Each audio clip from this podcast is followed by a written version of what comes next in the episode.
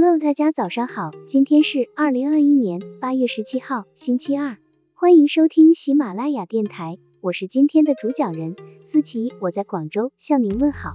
今天我们为大家分享的内容是平等规则、平等态度交流，展现美的人格。平等原则正是幽默规则的重要原则，只有在说话时与对方保持在平等的立场上，用平和的口气、真诚的态度来交流彼此间的观点。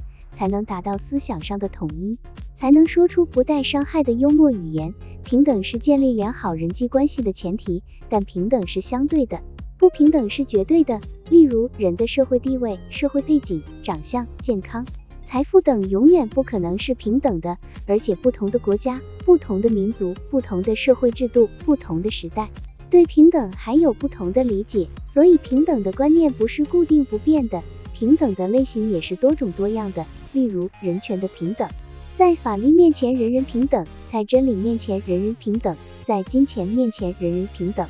我们在此所说的是交往的平等，主要指情感的对等。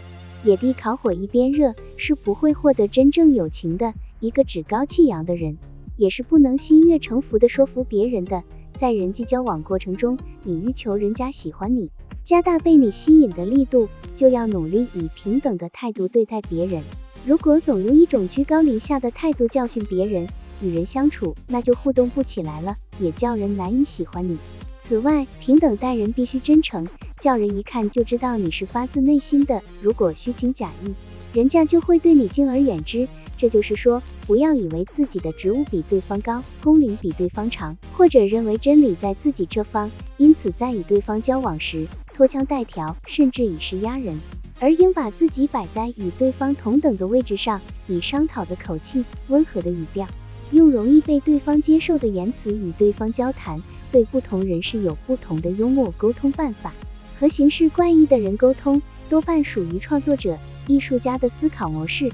思考逻辑经常变化，随时会推翻原先的思考结果，让人捉摸不定。就不要给予太多限制，让他能自由发挥。只需约定好何时验收成果。沟通起来就愉快的多了。与老年人的幽默沟通术，与老年人沟通就应先做良好的疏通工作，引发兴趣，去除受挫感，然后再耐心指导，从旁协助，适时赞美鼓励。与高成就者的幽默沟通术，他们处事自成一格，有自己独特的思考模式，对陌生人的言论不太信任，所以接受度较低，借题发挥非常巧妙，效果也很好。沟通总会遇到障碍的，最有效的方法是运用反常规思维来思考解决，由看到的阻碍反推回去，来自于哪些人，为什么不容易沟通，他们的弱点在哪里，然后逐一突破解决。只要知己知彼，反过来解决，沟通就不是难事了。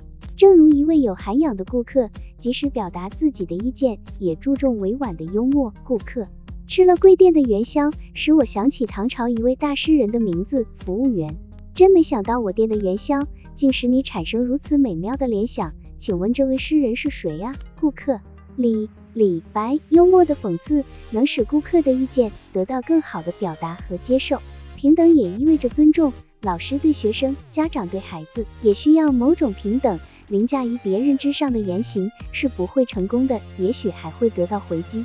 代沟就是表现之一，对等吸引实际上是。